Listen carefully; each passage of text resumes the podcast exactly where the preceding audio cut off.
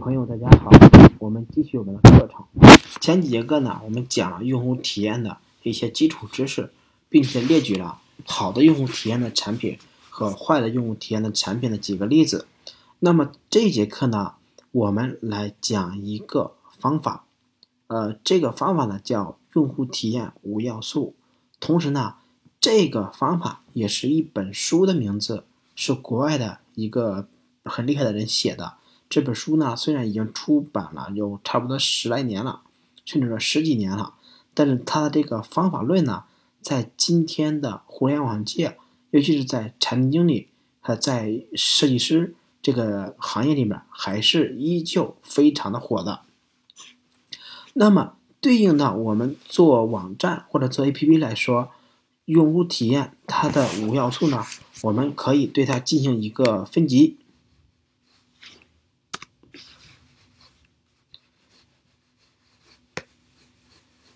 首先，我们看左侧这张图片，先看这根箭头，从底下往上是由抽象变得具体。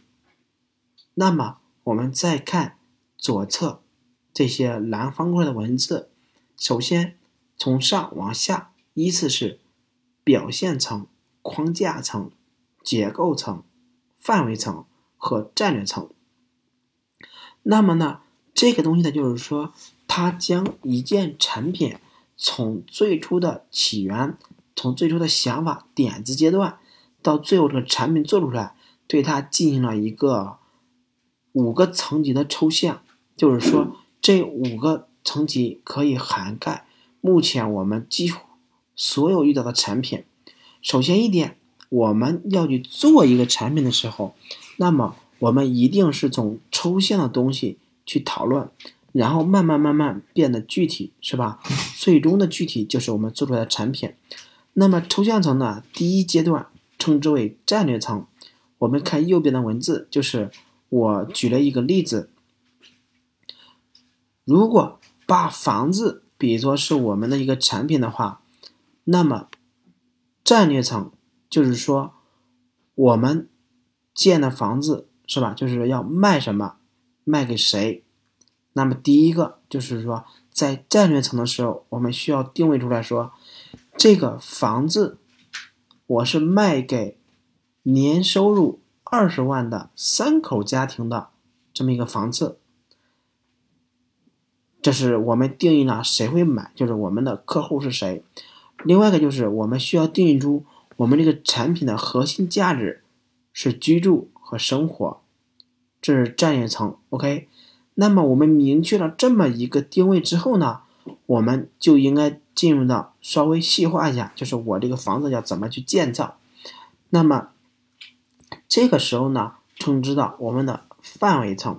在范围层的时候呢，我们会分解出来我们要卖什么，是吧？就是我们要做什么东西，然后呢，把它进行功能性的分解，比如说。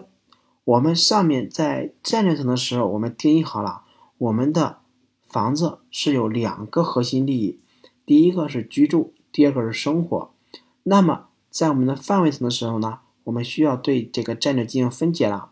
首先，如果是居住的话，那我们对于一个房子来说，它应该包含房间、厨房、饭厅、卫生间、阳台。等等这些必要的空间，那么对于生活来说呢，它需要包含客厅、书房、游戏室等等这些空间。这是说我们对房子进行了一个范围的功能分解。OK，我们明确了这些之后呢，那我们就要对它进行进一步的细化。细化出的这个阶段呢，我们称之为结构层。什么叫结构层呢？就是我们来决定。我们的交互设计来决定我们的信息架构。当然，对于房子来说，我们要决定的是我们要建造几个房间，客厅、厨房、卫生间和它里面的家居应该怎么摆放，对吧？这些是我们在第三个阶段就要去做的事情。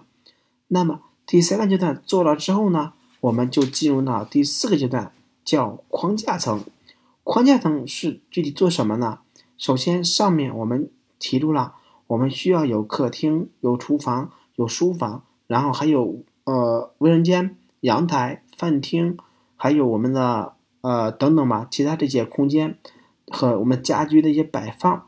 那么定了之后呢，我们还需要考虑的是这个房间的走向是南北的，还是呃南向的，还是东西的，还是南北通透的，以及我们为了达到最好的一个体验效果，那么我们房间里边客厅、厨房、卫生间、卧室它们的一个分布应该是什么样的？这些呢是要在我们框架层进行定定义的。那么这些都定义好之后呢，我们最进入到我们最后的一个层级，叫第五层，也就是表现层，也就是最具体的。那么就是装修用什么样的风格，用什么样的色系，也就是说，我们买家买房的人，他进到房间里边看到的最终效果，就是我们第五层表现层所产生的结果。当然，就是你这是我说我们做一件事情从。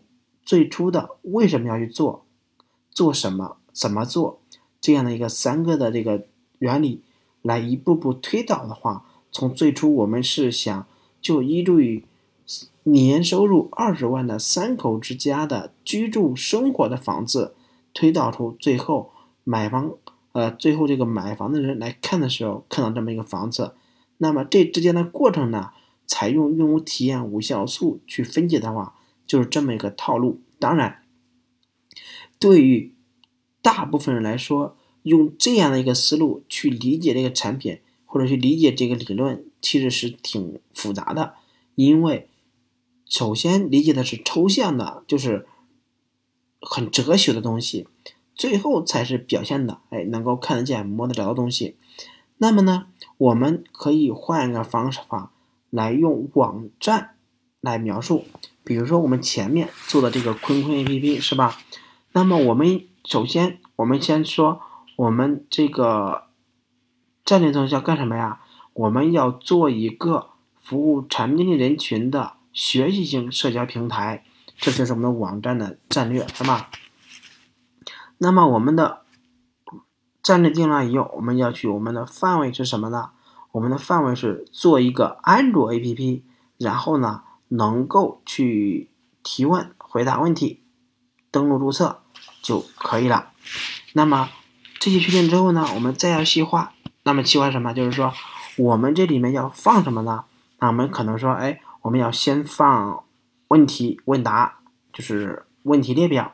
同时呢，我要重点放搜索，然后再放一些导航东西。这是呃，就是放一些就是功能性的强东西。这是在结构层我们去做的事情。那么再具体一些，就是说这个东西界面应该怎么去布局呢？那么我们可能就是说，导航是放上面还是放下面？然后放这个商品的时候，呃，放不是放我们的问题的时候，是放一行的标题还是两行的标题？一页是显示二十行还是显示三十行还是显示十行？这些在我们框架层面都要去决定了。最终呢，我们表现出来的 APP 的效果，就是我们表现能做东西，就是。依据我们前面一系列的约束和要求，最终结合着美学设计出来的东西，就是我们表现层，也就是别人能够看得见、摸得着的，或者是用手机可以体验的东西。这是用户体验五要素它的一个整体的理论。当然，我们仅有十分钟的时间来讲这节课，所以说呢，也是一个大致的讲解，或者是这个浅显的讲述。那么。如果你想深入的、完全的、完整的理解这个用户体验五要素的话，我建议你去买这本书。这本书很薄，三十二开的，一百页左右。如果说你正常的阅读速度读完这本书，可能只用三个小时就 OK 了。这个呢，是我们这节课讲的用户体验五要素的一个方法论的呃分享。